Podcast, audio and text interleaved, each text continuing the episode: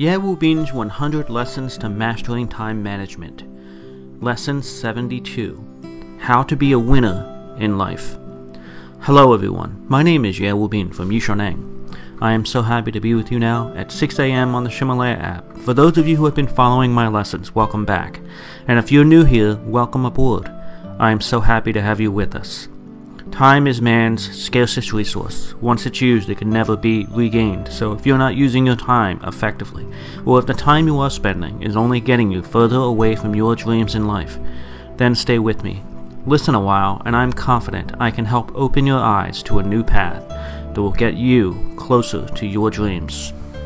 I want to remind you there are 100 classes in this album, and every class lasts about 6 minutes. It is updated at 6 a.m. New York City time each morning. Today, we will begin a new topic interpersonal efficiency. I once read a famous book, Dale Carnegie's How to Win Friends and Influence People, which was originally published in 1936. Dale Carnegie said 85% of your financial success is due to your personality and the ability to communicate, negotiate, and lead. Shockingly, only 15% is due to technical knowledge. Previously, I shared with you the method to happiness, which comes from Harvard University. It has changed my life.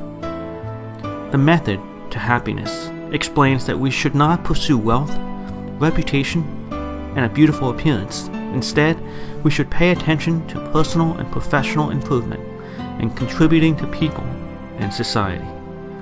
In fact, contribution to people and society can be collectively called building interpersonal relationships. We tend to surround ourselves with friends and colleagues, and therefore we have strong connections and relationships immediately surrounding us. However, we often have weak connections with society at large, including our attempts to give back to society. Therefore, we can divide interpersonal connections into two parts a strong, close network of friends and colleagues, and usually a weaker connection with society that we live in.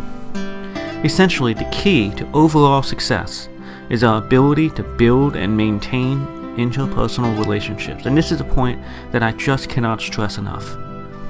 I've mentioned before that it's much better to focus on one thing rather than split your attention to many different things.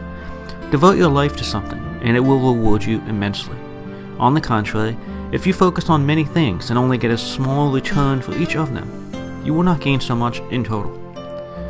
Steve Jobs, Warren Buffett, Bill Gates, some of the most successful men on this planet, they all told us to focus on one thing. Focus is the key. So, if we think about this focus, how does this translate into obtaining success in life? First, you must find a lifelong interest and call it your own. Then develop that advantage and use it to contribute to society. Use the advantage to contribute to society. Peter Drucker, the father of management, said that the sole purpose of a business is to create a customer need and then fill it. Create the need and fill it. He then said that this should apply equally to society. Create a need in society and provide it, provide the need to others. Though he was talking about business, the same is true for a person.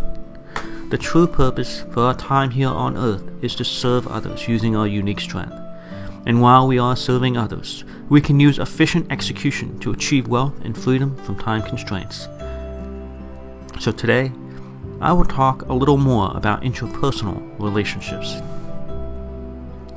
Not only is, like Drucker says, interpersonal effectiveness more important than our technical skills, but it is actually the soil that we use to cultivate and grow our special talent or ability. In other words, interpersonal effectiveness will take us further in business and relationships than any technical ability we have. Let's look at a few examples to make this clear. 76 years ago, Harvard University began a 75 year longitudinal research study on adults called the Grant Study. In the study, they began following 268 men from their childhood years through to old age, the longest such study ever undertaken. Their goal was to explore and understand the key elements that affect happiness in people's lives. One of the questions they wanted to answer was what kind of people are successful in life? Who are the winners? And more importantly, why? First, they had to define what a winner actually is, and the criteria they came up with was very specific. The professor who directed the study said that the winners in life have 10 abilities. Of the 10 standards or abilities, two were related to earning money. Four were related to a healthy lifestyle, both mind and body. And the last four were related to effective relationships and social support. The report, which originally came from the People's Daily, explained that these men were followed and monitored very closely for many years. They watched as the group experienced World War II, the Great Depression, and the recovery, and the Great Recession of 2008. The men experienced marriage, divorce, business promotions and demotions, job layoffs and job changes, failures, comebacks, love, love lost, all of it. They found that some were able to recover after setbacks while others couldn't. They found that some were able to retire and spend their final years in financial comfort while others had to work until their last day on earth. Some lived with good health throughout their lives, while others saw their health steadily decline until they died young. In the end, Several of the 268 men emerged very successful, including four men who ran for the United States Senate, one an American state governor, and even an American president, John F. Kennedy. So, what were the conclusions from this great study? First, they found that the following factors have little to do with success, as defined by the 10 dimensions mentioned a few minutes ago. These had little effect.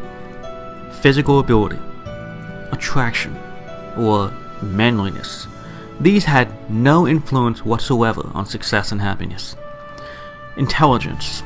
Intelligence did have an impact on success, but only to a certain point.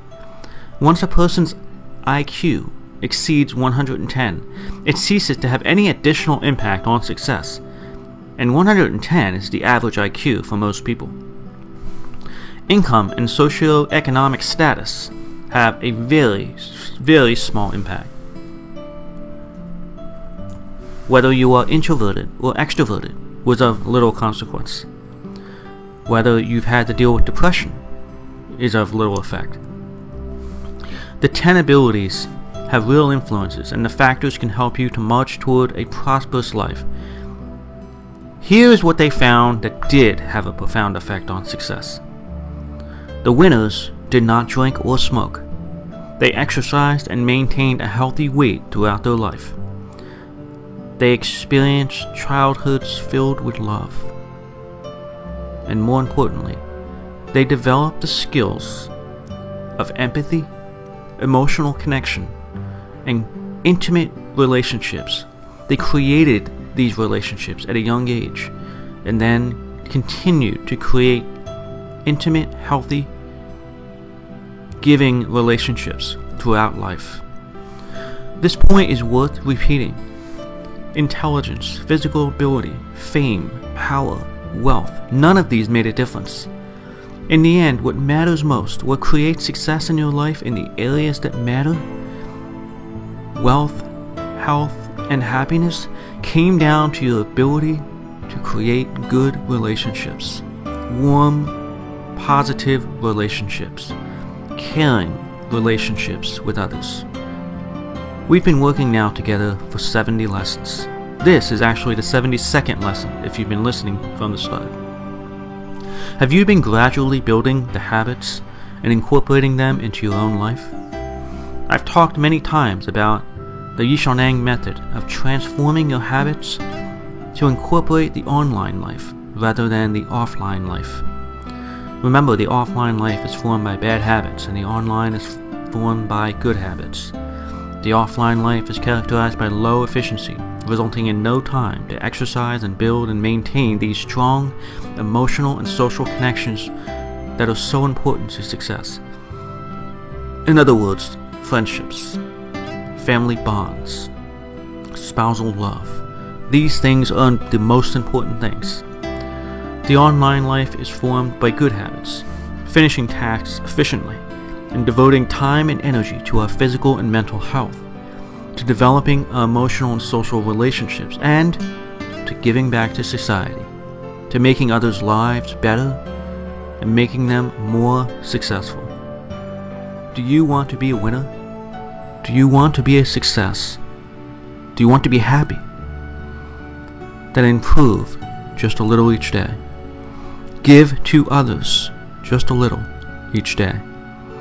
Build relationships just a little each day. And in the end, you'll be a winner. In the end, you'll have success. And in the end, you'll be happy. You'll have happiness. These audio lessons are translated by Yushanang's partner Cece and then recorded by her husband Justin. I wish you great success today. See you tomorrow.